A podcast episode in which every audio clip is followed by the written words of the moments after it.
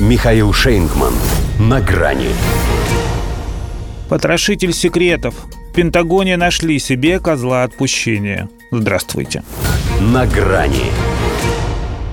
Ему всего 21. Считался патриотом, подающим большие надежды.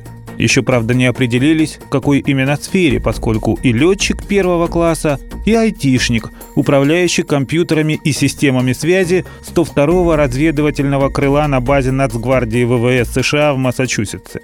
Через них взлетел до уровня мировой знаменитости.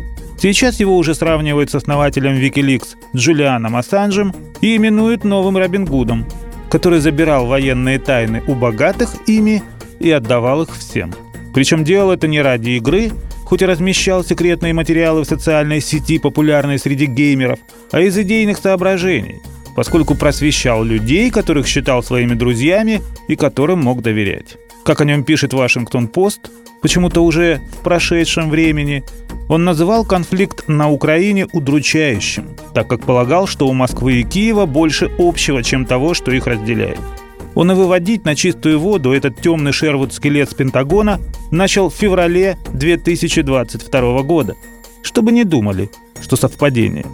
Почему там спохватились только тогда, когда он им как бы испортил распиаренное контрнаступление?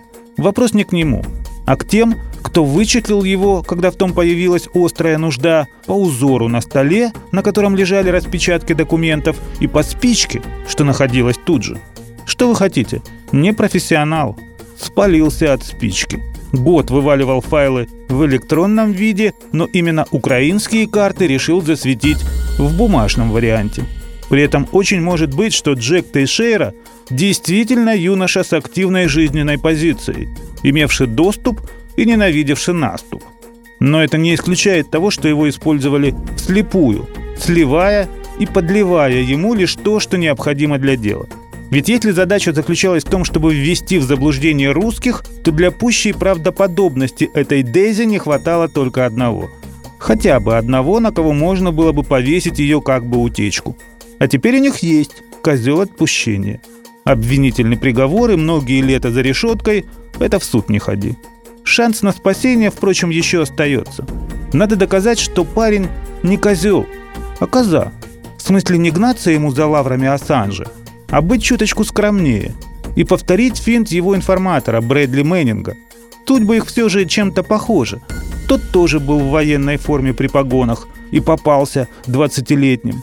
Но стоило ему стать Челси и на свободу с новым паспортом. А Джеку даже выдумывать ничего не надо. Пару букв, и он уже Джессика.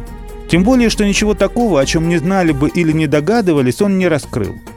Пусть и выглядит все так, будто США следят за всеми, а за своими секретами уследить не сумели.